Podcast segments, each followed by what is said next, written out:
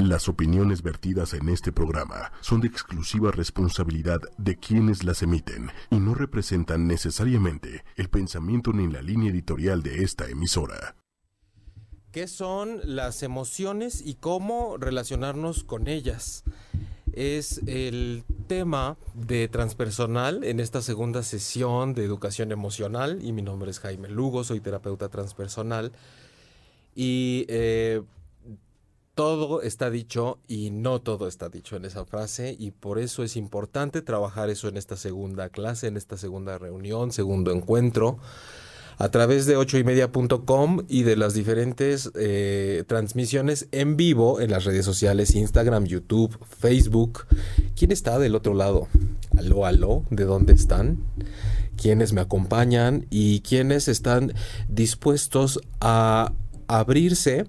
Como lo, lo planteábamos y lo proponía en la sesión pasada, a hacer a un lado un poquito lo conocido, lo aprendido, lo que ya sabemos, para abrirnos a lo desconocido, a lo diferente, a lo nuevo, que aunque es una especie de invitación para entrar a la dimensión desconocida, sí es importante porque si se fijan hablando de las emociones, generalmente cuando más nos trabamos y más nos cuesta trabajo es porque estamos aplicando todas las técnicas y la conciencia que ya tenemos, que ya sabemos, que ya nos enseñaron y nos damos cuenta de que con eso no nos alcanza. A mí directamente me encuentras en mi página web jaimelugo.com y en redes sociales como por ejemplo en Instagram guion bajo transpersonal guion bajo Jaime Lugo, en Facebook como terapia emocional Jaime Lugo. Y por ahí andamos siempre eh, dispuestos a tener una conexión y un encuentro en donde ustedes pueden aprovechar para mandar un inbox y plantear alguna duda de alguna duda de forma anónima para que sea eh, pues desarrollada aquí en el programa. No no no de no de seis hojas, porque luego este sí mandan ahí como el guion del Titanic y es difícil, eso ya es tema de otro espacio pero también estamos en el chat en vivo en tiempo real de Facebook principalmente y también echando un ojito al de YouTube. Gracias a Diego por estar en cabina y gracias a ustedes por estar acá. El tema de hoy, de esta segunda sesión, de esto que, aunque suene pretencioso, el tema de educación emocional y que es importante sembrar una nueva conciencia y nuevas reflexiones con respecto a lo que nos mueve pero no vemos, que son las emociones. Eh, por, qué y para qué nos puede servir? Si tú eres una persona a la que normalmente le suelen decir o aprendió y seguía por la vida con la fiel convicción de que la parte emocional se tiene que reprimir porque solo inestabiliza la situación y nubla la inteligencia y el raciocinio y porque expresar y hacer visibles las emociones nos hace débiles o nos hace tontos, sí, probablemente aquí encuentres el día de hoy una mirada que te pueda resultar interesante o por lo menos nueva y con eso ya es ganancia. Si eres una persona que ha recurrido a que en vez de reprimir sus emociones las desborda porque le enseñaron que las emociones se tienen que expresar, seguramente también te puede ser de utilidad. Porque pues ni tanto que queme al santo ni tanto que no lo alumbren, dicen por ahí si eres una persona que cree que el tema de las emociones es algo a lo que de pronto nosotros podemos decidir si le entramos o no le entramos, como si fuera una rebanada de pastel que decides comerte o no, con más razón necesitas, eh, necesitas y, y, ya te está haciendo bien estar aquí y entrar en contacto con este encuentro que tenemos cada miércoles a las 9 de la noche. Si eres una persona que también tiene principalmente la visión psicológica tradicional de las emociones, eh, como producto de algo que sucede en el cerebro y todo el sistema nervioso y lo que pasa fisiológicamente, que es muy interesante y que necesitamos estar informados al respecto. También, también si, si solo las asumes como algo orgánico y algo fisiológico y algo neuronal, o si crees que todo con las emociones es dependiendo de solamente una parte mental, que si cambias tus pensamientos, cambias tus emociones, con más razón te invito a que te quedes por acá porque eh, e, e, esta mirada un poco más profunda, más atravesadora de los asuntos, pues nos puede dar una perspectiva a todos juntos. y la, importancia de mencionar que la sesión pasada eh, fue para recalcar la importancia de saber hacer lo conocido a un lado y abrir espacio a lo nuevo y a lo desconocido es porque como buenas personas intelectualizadas, educadas, académicas, pero también con nuestro respectivo nivel de eh, pues de ego y de yoísmo y de a veces hasta un poco de soberbia, de presunción, como lo tenemos todos, y de, y de diría yo, fantasía de saberlo todo o de saber lo último y lo concluyente, pues de pronto escuchamos miradas distintas, sobre todo en estos temas emocionales, en donde solemos decir, pues en lo que yo estudié y como a mí me lo enseñaron y como yo lo hice es diferente y por lo tanto yo no sé de dónde sacan e inventan tantas cosas. Así como milenariamente el ser humano siempre está en pugna por todo lo que va aprendiendo y va descartando o incluyendo todo lo que ya sabía. Entonces, hagamos un, un, esfuerzo de voluntad por estar aquí juntos hoy y aprender desde la mirada transpersonal, junguiana, que tiene mucho más que ver con la energía, con el alma, con la psique, con el ánima, con el inconsciente, acerca de qué son las emociones y cómo podemos relacionarnos con ellas. En el chat de Facebook, por ejemplo, ya está por ahí Mohamed Mena saludando, también Marini Morales, Consuelo Esquivel, eh, hola, hola, Saluda de nuevo Mohamed. Judith Martínez Sadri él le habla a Georgina Martínez. Judith Martínez te habla. Que vengas, por favor. Linda noche para ti también, Claudia Hernández Herrera. Y también muy buenas noches para ti, Rosa Isela Hernández Caballero. Que por ahí, Rosa Isela, se había quedado una pregunta tuya flotando en algún comentario de Facebook y que desde luego pues ya no tuve tiempo de responder, pero porque sabía perfectamente que el día de hoy ibas a tener algunas, no sé si respuestas con respecto a lo que me preguntabas, que era precisamente y cómo nos relacionamos con las emociones, pero sí un poco de eco al respecto o de feedback o simplemente pues de poner el tema sobre la mesa. Entonces, eh, cuando hablamos de las emociones, a mí lo que me llama muchísimo la atención y por eso es que emprendí este, este sendero de, dedicar estas, estos programas y estas transmisiones, que tal vez sea uno más o un par más, no sé. Em, decidí hacerlo porque cada día en terapia, en el consultorio o en las conexiones en línea hacia cualquier parte del mundo y en mi día a día y mi camino y el de todos ustedes veo que está fuertemente marcado por una gran carencia de cómo manejarnos en la parte emocional. Todo lo que vemos en la calle de cómo una persona es capaz de bajarse y aplastarle la cabeza a otra a vasos o de sacar la pistola o de patearle el coche porque se le atravesó en el camino tiene que ver con algo mucho más allá de una creencia mental de que a mí nadie se me puede atravesar. Ahí se activa y se detona una explosión emocional con la cual la persona no está relacionada de una manera madura, profunda, con un pie en el consciente y otro pie en el inconsciente como debería ser siempre. El inconsciente eh, al menos desde una apreciación personal, tiene un contenido y una carga mucho más emocional, ¿no?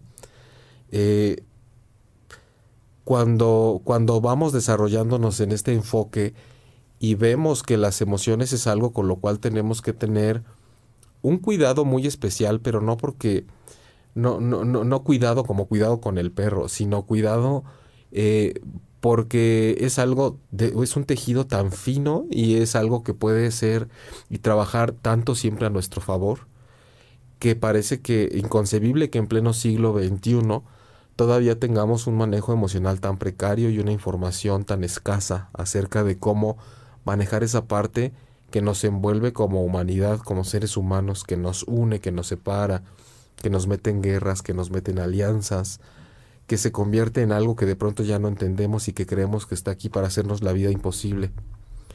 Pero es como el capítulo que dedicábamos a que si las emociones y las enfermedades, las emociones no enferman, te enferma el que haces con lo que sientes.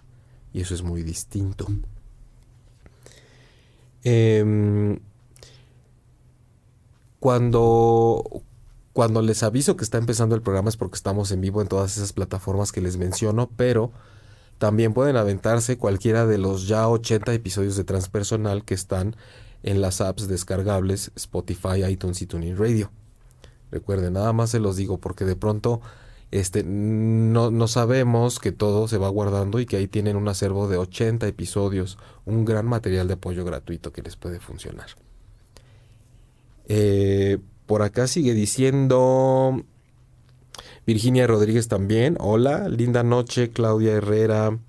Eh, bueno, no, ya, ya, ya estoy en los que había leído. Gracias, te escucho desde Atlanta y me encanta este tema, Judith Martínez. Muy bien, pues bienvenida desde Atlanta, gracias por estar acá. Y buenas noches desde Chicago, Gloria Ro. Bueno, también Rosa Isela está en Colombia, pero este nos está ganando el norte. Ahí están Chicago y Atlanta presentes y este, bueno, váyanme diciendo los demás de dónde están. Rosa Isela, tengo una pregunta para hoy, ya que te refieres a las emociones, los sentimientos son una parte que no está conectada con el ser. Em,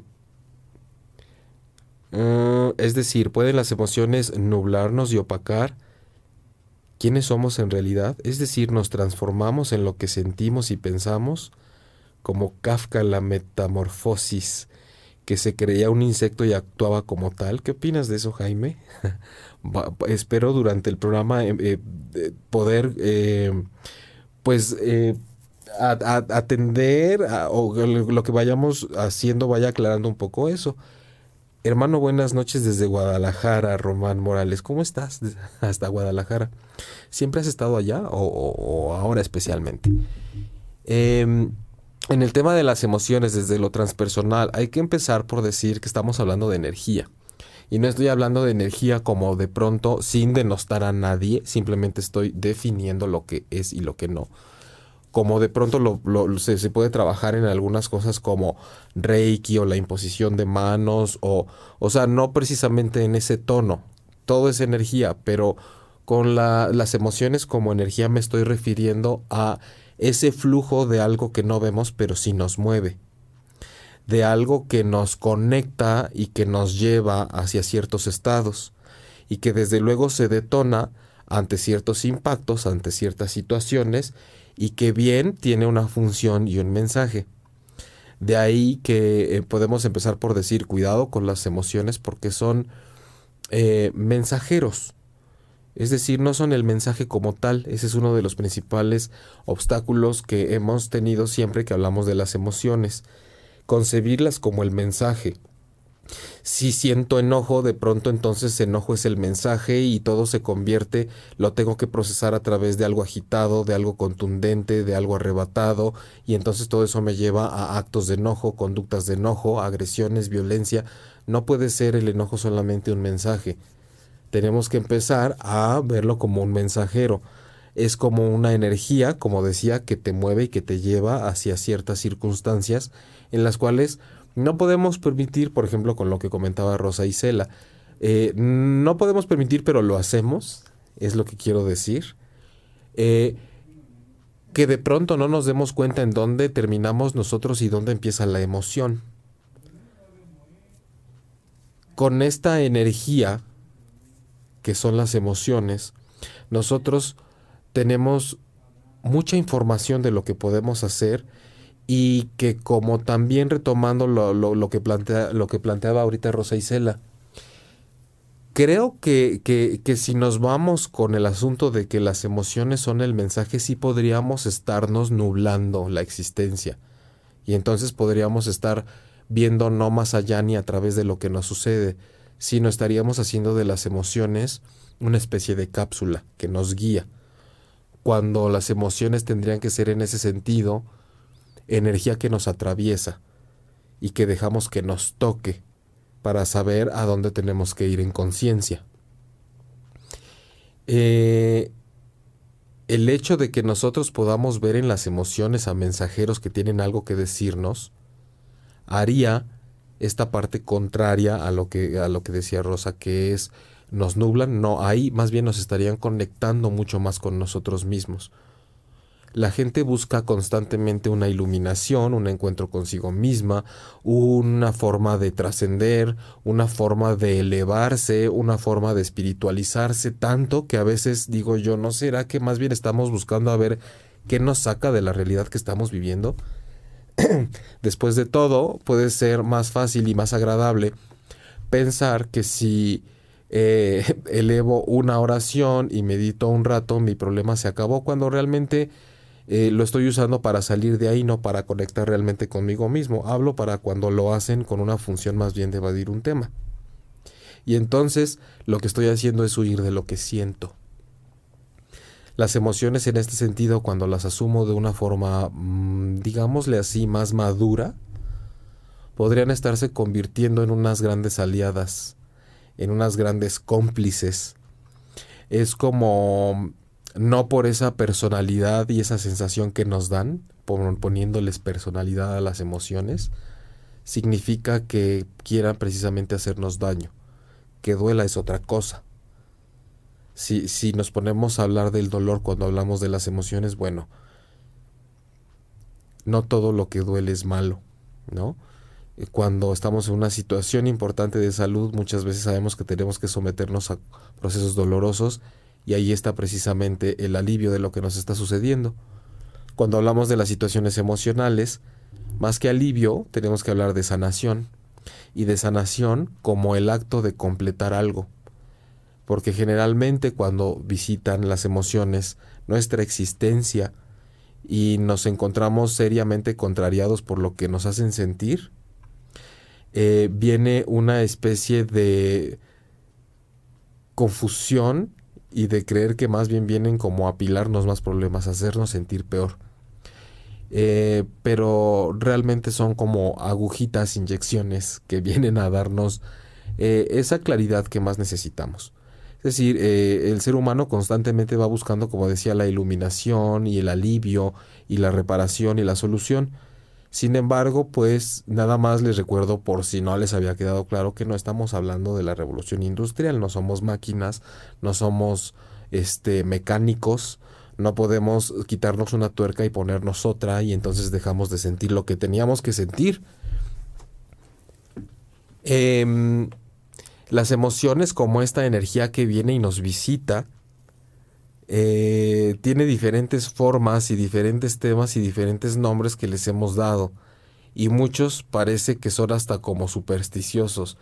Hay lugares y personas con los que ya no puedes mencionar la palabra tristeza, miedo o enojo porque ya automáticamente te están diciendo que estás mal, que cómo es posible que sientas eso, eh, es decir, te niegan el derecho a sentir y además es como no porque inmediatamente te vas a enfermar, no te enojes porque te va a hacer daño, no estés triste porque está mal estar triste y no tengas miedo porque es de débiles tener miedo.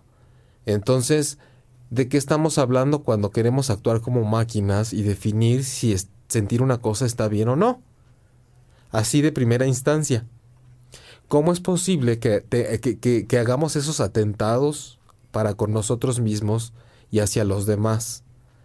Como si como si una persona decidiera de pronto voluntariamente me voy a poner triste en este momento. Sí, hay mañas, hay mañas que tenemos. Y hay pensamientos rumiantes que nos llevan a ciertos estados de ánimo voluntariamente, insidiosamente. Pero la educación emocional y la conciencia emocional urge, urge como un trabajo con nosotros mismos y para poder acompañar mejor a los demás.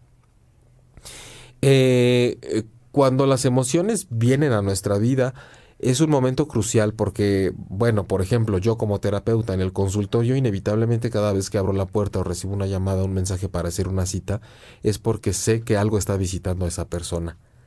Tal vez por primera vez o tal vez está teniendo esa última gota que está cayendo para derramar el vaso de aquello con lo que ya no puede. Y la frase que más escucho cada vez que tratamos problemas emocionales es cómo me quito esto, cómo, cómo paro este dolor, cómo ya no quiero estar con este estado de ánimo. Y, hemos mencionado aquí diferentes ocasiones que cuando hablamos del estado de ánimo, estrechamente relacionado con las emociones, es que estamos hablando del estado de ánima. Estado de ánimo es estado de ánima y ánima es alma. Y el lenguaje del alma son las emociones. Cuando estamos en un estado de ánimo, cuando nos encontramos en un estado de ánimo, estado de ánima, estado de alma, es porque nos requiere, es porque necesita que estemos ahí. Es más, yo diría, nos está dando la oportunidad de que estemos ahí para sacarle provecho y para hacer grandes reflexiones con respecto a lo que nos está pasando y que nos metió en ese estado de ánimo. Generalmente, ¿qué hacemos? Oye, fíjate que eh, tengo un estado de ánimo que no me aguanto ni yo solo. Eh, eh, ah, vamos a distraernos ya no quiero pensar en eso, porque además cuando sentimos algo o estamos en cierto estado de ánimo que no nos gusta, decimos que ya no queremos pensar en eso. Entonces, otra vez estamos haciendo palpable como nuestra ignorancia al respecto. Ya no quiero pensar en eso, pero lo que está pasando y te está atrapando realmente es un estado de ánimo, es lo que sientes, no lo que estás pensando. Ah, pero ya entendí qué es lo que estamos haciendo generalmente. Aplicamos el pensamiento y aplicamos el intelecto y la razón para que acapare y haga una especie de ruido de ideas que no nos deje ver ni sentir lo que estamos sintiendo. ¿Y cómo no vamos a recurrir a ese trabajo mental para distraernos de lo que estamos sintiendo si al final, por lo menos paliativamente o temporalmente, me saca de lo que tanto me duele y de lo que tanto me aqueja emocionalmente? Eh, a mí me gustaría también escuchar por parte de ustedes cómo es que asumen el mundo de las emociones. Generalmente han quedado satisfechos con la visión que normalmente el mundo, la escuela, la cultura, sus terapeutas o lo que escuchan en los medios de comunicación y en la calle les han ofrecido al respecto. Es importante porque hay muchos enfoques y hay muchas creencias y muchos hábitos y muchas herencias y muchos patrones. Pero generalmente ustedes que están del otro lado de donde yo, eh, ¿qué experiencia han tenido con el manejo? ¿Alguna vez han pensado que las emociones se pueden controlar? ¿Alguna vez les ha funcionado? ¿A qué le llaman cuando controlan una emoción? ¿Qué ha pasado cuando la desbordan? Em, ¿Han experimentado otro tipo de técnicas para relacionarse distinto con las emociones más que como se sabe generalmente? porque hay muchos mitos, por ejemplo, vamos a hablar un poquito de la tristeza.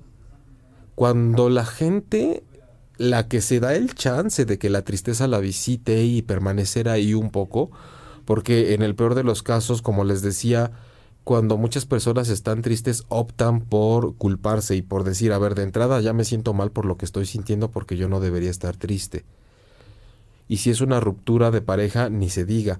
¿Cómo voy a estar triste porque esta pendeja, este pendejo me hizo lo que me hizo? Entonces, aparte yo de tonta y de tonto todavía me pongo triste, como diciendo, oye, la emoción no la decidiste tú. Cuando te diste cuenta ya la tenías, ni siquiera pudiste invocarla o evitar que llegara. Entonces, no es que la tristeza de pronto decidamos dedicársela a alguien o no, o si nuestra tristeza se la merece o no a una persona. Eso es absurdo, eso es estar solo en el yo, en el ego en lo que el orgullo me permite y todos mis patrones y mis condicionamientos. Pero afortunadamente hay una tristeza que viene como lenguaje del alma emergiendo desde lo profundo para decirte, pensarás y dirás lo que quieras, pero aquí adentro el estado de ánimo es este, y algo te tiene que decir. Y cuando alguien se da el chance de, que la, de, de, de estar con su tristeza, lo que sucede es que cree que darle un manejo a la tristeza nada más es llorar y, llorar y llorar y llorar. Y claro, llorar no es que esté... Llorar es un acto fisiológico de cuando sentimos tristeza generalmente. Pero ¿será que solo consiste en llorar, darle un, un buen flujo a la tristeza? ¿O será que solo es desahogo y después del desahogo resulta que realmente no hay tanta transformación interior, solamente hay un alivio de que hasta me cansé de llorar y ya acabé? La tristeza es una pausa que viene a decirte hay mucho que reflexionar, mucho que retomar, mucha pérdida que hacer consciente. Mucho de saber que esta pérdida tal vez no te hubiera dolido tanto si tú tuvieras trabajado algunas pérdidas que se quedaron en tu sombra o en tu inconsciente y por eso explotaron todas al mismo tiempo como pirotecnia ahorita que tuviste la del presente. Eso es saber, es hacer una, pausa, una pausa en la tristeza para ver qué hay, qué más hay ahí no solo por lo que me pasó y me acaban de hacer. Em, voy, a, voy a visitar rápidamente a ver si por ahí hay alguien en el chat de YouTube. Recuerden que estamos en vivo por Instagram, Facebook, YouTube, por ochoymedia.com y eh, por acá sí está Diana Leiva diciendo saludos, gracias por compartir este tipo de temas. Gracias a ti por ser parte de quienes están del otro lado, porque pues, bueno, ustedes son indispensables. Y en el chat de Facebook dice Joana Andrea Cardona Mora, los medios de comunicación son muy malos, esos medios nos intimidan y nos ponen a actuar como ratas con pensamientos y actos programados. Estar triste es normal, dice Dolores Viana. Eh, Judith, últimamente he notado un despertar, ya hay medios hablando de cómo las emociones afectan la salud e incluso la productividad.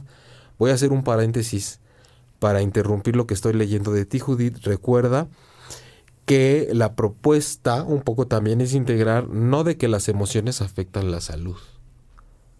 Las emociones no afectan la salud el cómo nos relacionamos con las emociones y el manejo que le damos a las emociones nos hace entrar en estados de energía que nos pueden enfermar.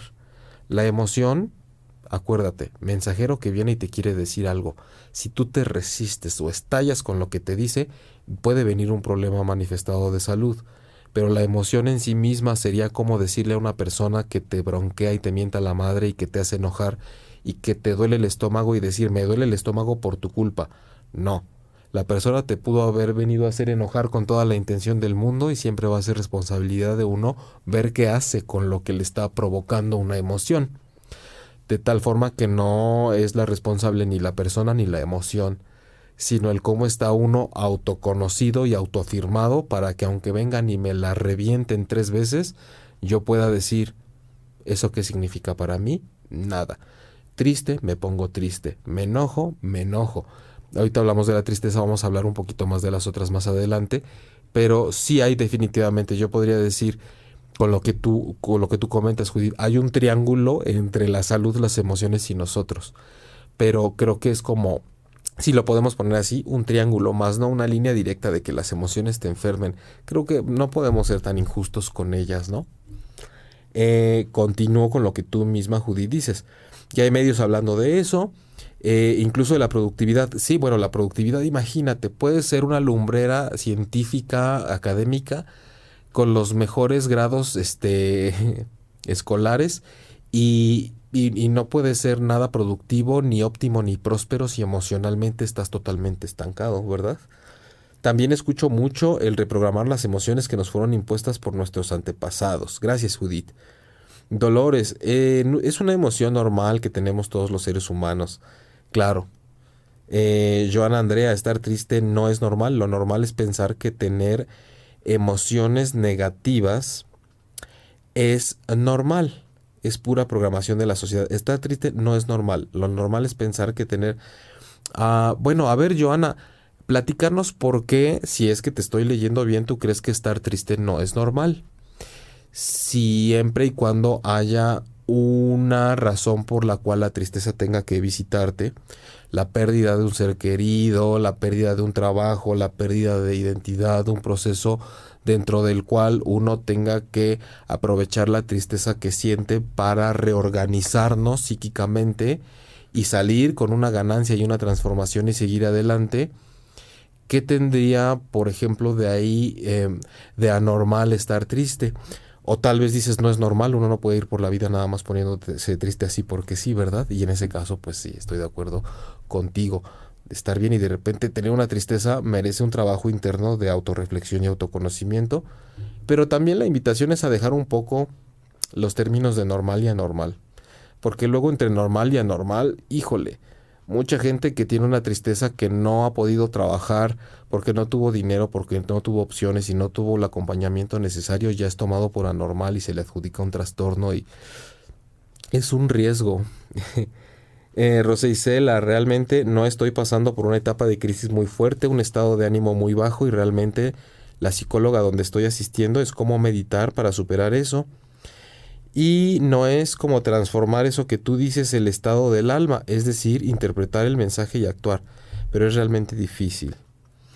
Eh, ¿Cómo puedo lidiar con, mis lidiar con mis emociones? A veces no puedo controlarlas, dice Catalin. Fabiola, eh, si has estado conectada desde hace unos minutos, ahorita voy a retomar un poquito eso, pero recuerda que hemos hablado de...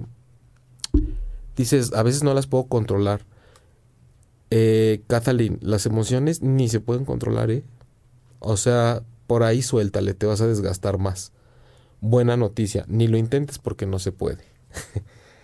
eh, Anita Urrutia, aunque es doloroso, es una oportunidad de mirar el interior y reconocer en uno las distintas energías o sombras. Y creo que lo doloroso es al atreverse a mirarse, tomarlo, eh, abrazarlo y reconocerlo en uno. Anita, Claro, girar la mirada al interior es como si nos pidieran hacer el movimiento de la niña del exorcista y que nos diera vuelta la cabeza. Dice uno, pero ¿cómo al interior?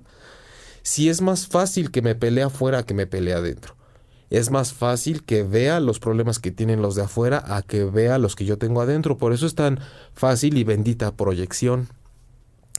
Nos toma tanto la atención un tema cuando se trata de lo que está afuera que no es más que una llamada de rebote para que te vayas adentro, pero en ese resistir ir adentro es en donde se empieza a sufrir y es en donde uno se enferma. Hace rato que Judith hablaba de, de, las emociones y las enfermedades o la salud.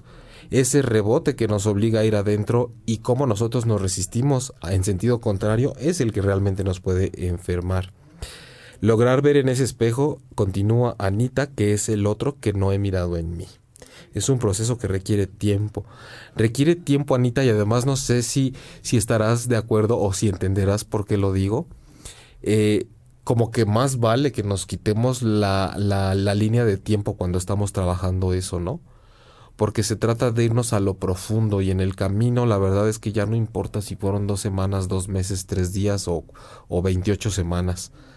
Que dure lo que tenga que durar y cuando ya estamos allá adentro hasta se relaja eso de estar contando el tiempo, pero ante la percepción externa, la mirada de afuera, la consciente, la despierta, la racional, vaya que lleva un tiempo. Yo diría que sí. Gracias, Anita.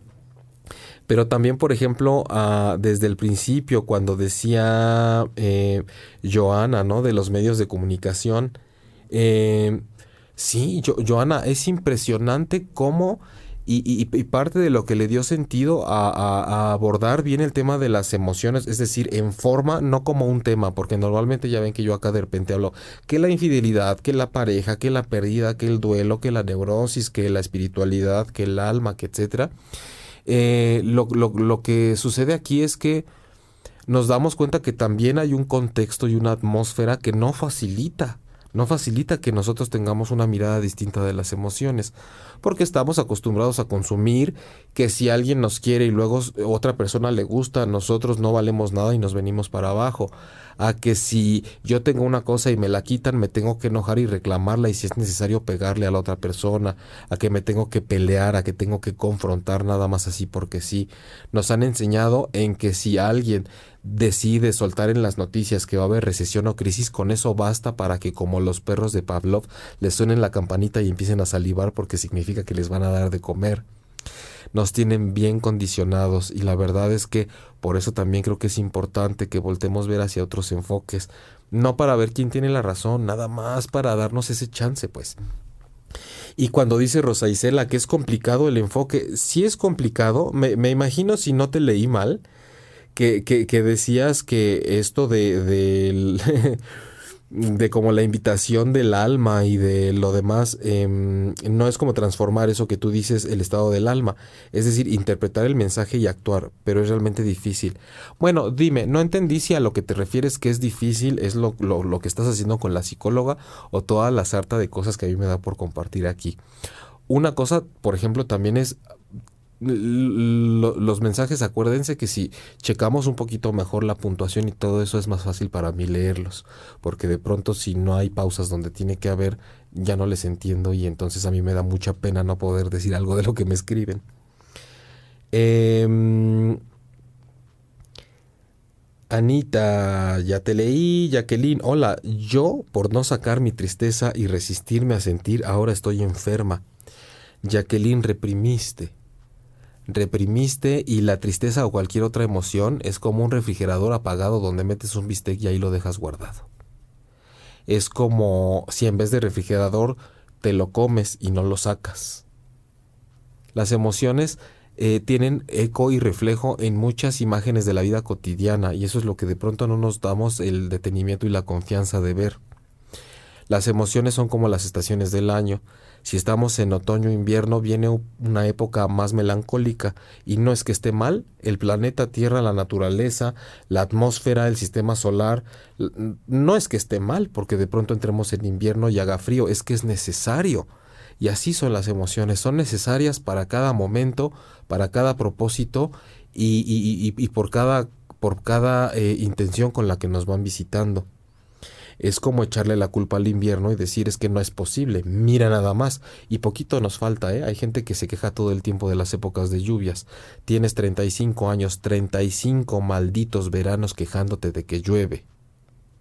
Es la naturaleza. Eso es, esa es una resistencia, por ejemplo. Em, Lucita Beso, yo paso de la tristeza al enojo y al revés por una situación con mi hijo. Estoy con franca oscuridad, estoy totalmente desganada, desactivada, desmotivada. No sé qué hacer porque al final mi hijo no acepta su enfermedad. Se le ayuda y me culpa por tratar de ayudarlo.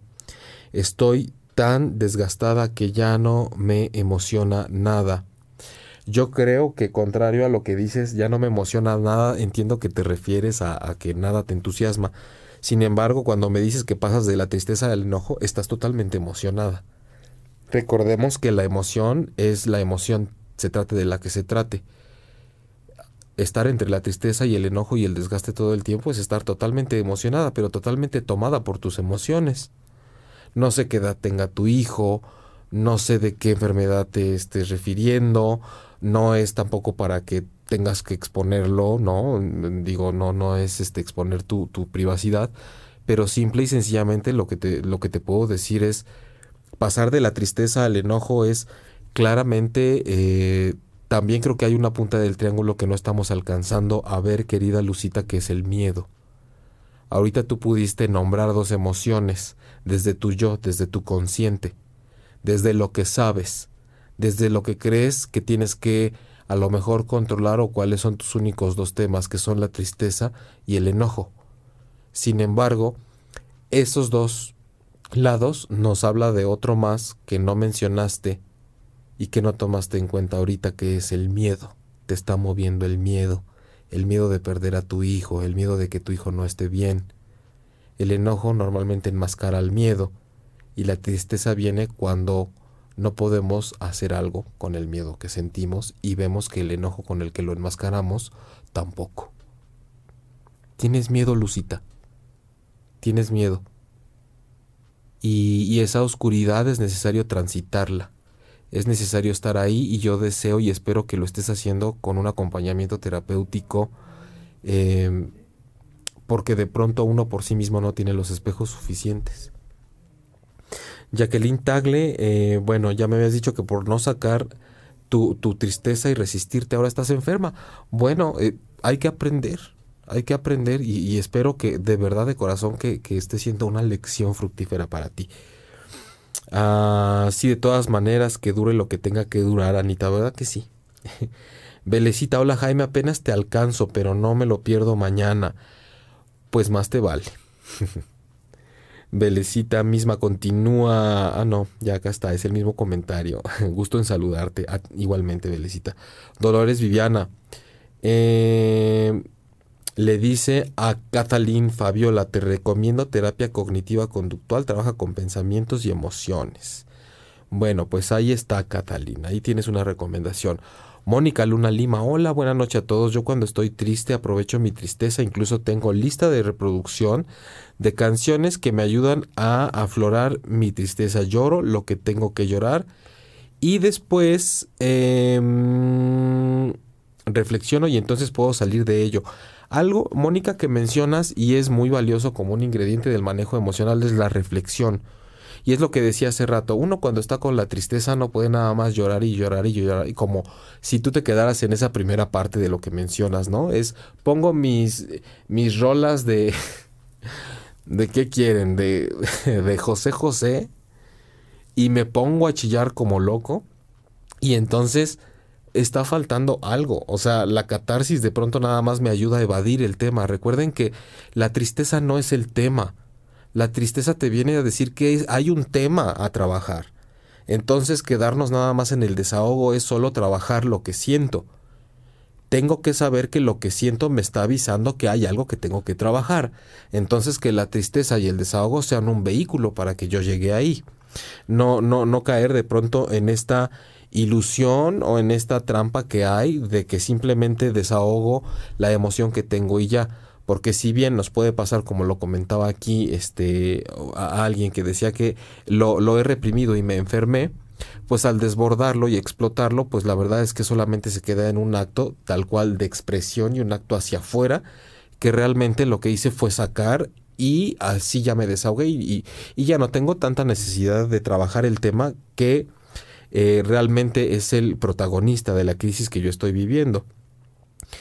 Eh, va a haber mensajes que no voy a alcanzar a leer porque de pronto algunos se me van y aparte por la hora. Y, em, pero Rosa Isela, por ejemplo, decía que lo difícil me refiero a, hacer con, a qué hacer con esos sentimientos, porque no es meditar para olvidar lo que sientes, como tú mismo dijiste, pero la idea realmente es transformarlo. Pero ¿cómo lo hago? Es decir, interactúo con esos sentimientos, cómo me relaciono con ellos.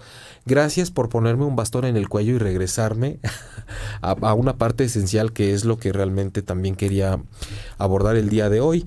Y que cuando preguntas, Rosa Isela, y, y con todo esto que he dicho hasta ahorita y que vamos a seguir hablando la semana que entra porque el tema es extenso y porque lo merece y porque además el próximo programa eh, se cumplen dos años de transpersonal y qué mejor que hablar de la mera médula, de la raíz y de las emociones.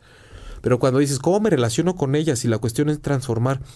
Tal vez, Rosa Isela, eh, todavía hay un poquito, no sé, voy a tratar de adivinar con lo que me dices, de decir qué es lo que yo tengo que hacer, es decir, qué tengo que ejecutar, qué tengo que llevar a cabo, dónde me pongo y hacia dónde me muevo y paso uno, paso dos, paso tres.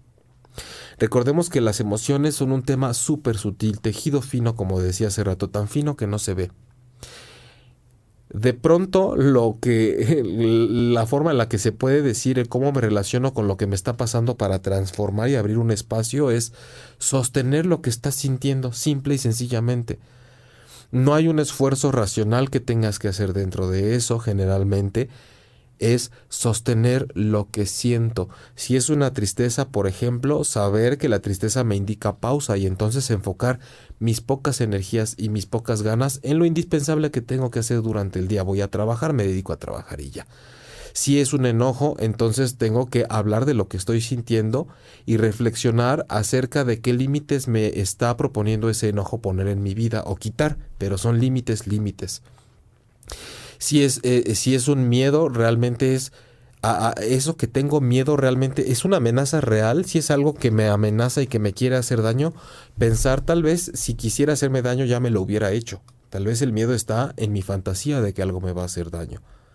Si el, el miedo a lo que me exponga definitivamente es algo que yo tengo que experimentar, como si no corto una relación porque siento que nadie más me va a volver a querer, me tengo que dar la oportunidad de trabajar conmigo mismo y si, si, eso implica soltar la relación un tiempo, la suelto porque justo eso que tengo miedo es lo que me puede hacer crecer. Pero cómo relacionarte de una forma todavía más concreta, Rosa Isela.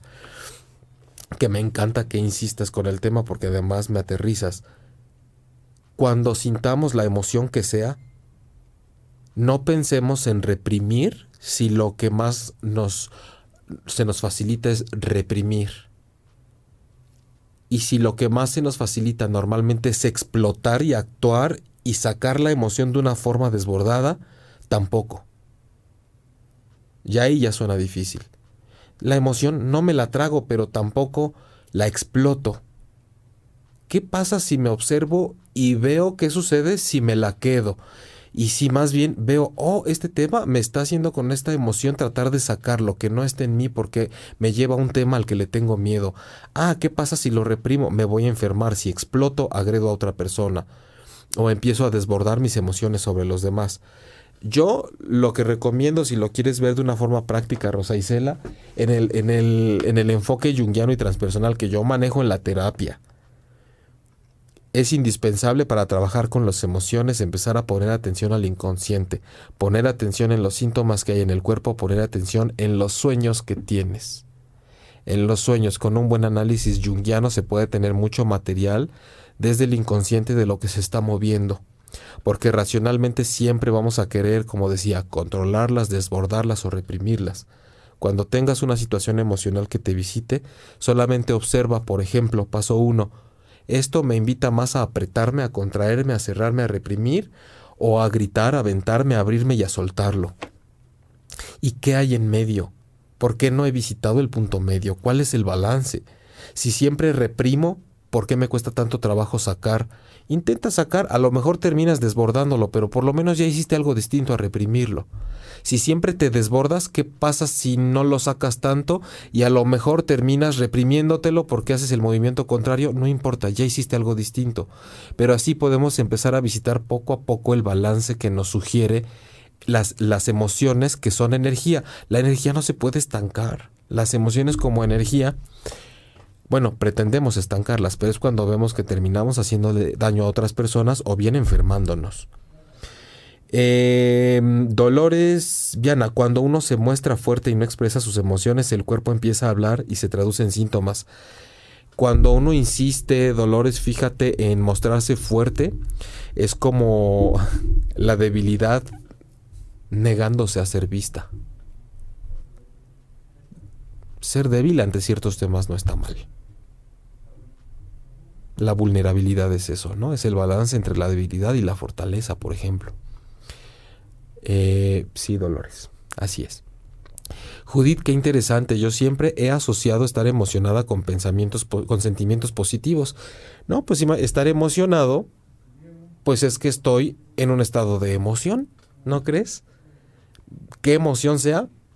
Pues ya cada quien, ¿no? Solo la, la cuchara sabe el fondo de la olla. Rosamari, Mola, Rosamari Mora, pero las tristezas siempre son distintas como para poner un playlist. si son enojos reprimidos no estás trabajando la emoción real. Si son enojos reprimidos no estás trabajando la emoción real. Todo un tema, Rosamari. Ahí, ahora sí, como decía ahorita, solamente la cuchara conoce el hoyo, ¿no? De la cazuela o no sé cómo va eso. Eh, Marini Morales, muchas veces el enojo en más, con enojo enmascaro mi miedo, pero ahora Trato de estar más consciente de ello y reflexionar. Sí. También me doy permiso de vivir mi tristeza, pero siempre lucho por no perder mi esencia, alegría. Mira, yo creo que la esencia es como neutra. Tampoco podemos decir que la esencia es alegre porque sería una euforia todo el tiempo. No podemos estar, la, la, la, la, esencia no, no, no tiene una emoción fija. Yo, yo creo que para a lo mejor sumarte un poco más de perspectiva es como siempre hay una, em, una flexibilidad para que visites diferentes emociones y puedas sostener mucho más las que te son agradables y sabes manejar las que no lo son, pero lees los mensajes que están ahí. Rosa Isela, muchas gracias Jaime. Rosa Isela, me dejas una sensación de que no alcanzo a, a tal vez a cubrir lo que tú eh, estás buscando. Eres una gran buscadora e investigadora. Pero me gusta y me emociona positivamente que tengas la confianza de externarme los temas. A fin de cuentas, pues tenemos un encuentro semanal cada miércoles acá para cualquier cosa que se pueda ir desenmarañando. Eh, me ha dado mucho gusto compartir con ustedes esta segunda sesión enfocada a la educación emocional, específicamente a las emociones que son y cómo nos relacionamos con ellas. Sí va a haber una continuidad de esto la semana entrante, ¿por qué? Pues porque es necesaria, porque ya vimos que nada más en un ratito alcanzamos a cubrir algunas cuestiones eh, que, que requieren y merecen y nosotros nos lo merecemos también mucho más paciencia y más desarrollo.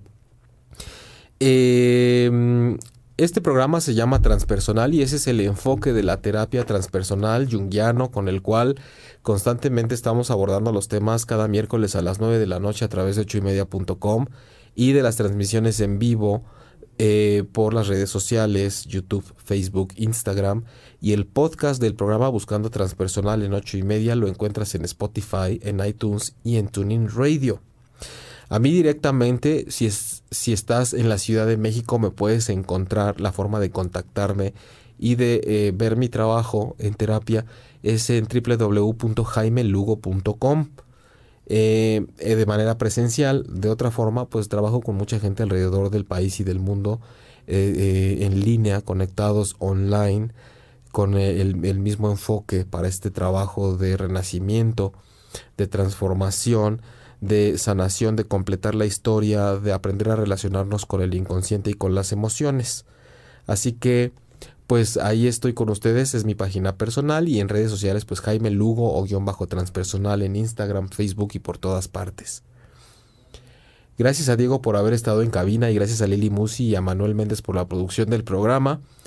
Y pues les reitero que el próximo miércoles a las 9 de la noche tiempo del centro de México voy a estar aquí compartiendo más del mismo tema y recibiendo también sus comentarios para sumar, para hacer camino juntos y para hablar de lo que nos duele, porque ahí es en donde está a lo que le tenemos que entrar, no en lo que ya sabemos y en lo que ya es conocido y en lo que ya no nos alcanza. Es como estarnos clavando en los tres pesos que nunca nos alcanzan y negarnos a pensar en que podemos tener 100 porque lo vemos lejano y desconocido. Entonces, las emociones como lenguaje del alma y un encuentro con lo distinto y lo diferente cada semana aquí en Transpersonal por ocho y media. Yo soy Jaime Lugo y nuevamente muchas gracias a todos ustedes desde Guadalajara, Colombia, Atlanta, este, Chicago y todos los lugares que tal vez alcancé a leer o no, discúlpenme. Pero gracias a todos por haber estado acá y gracias por su confianza. Nos vemos en una semana.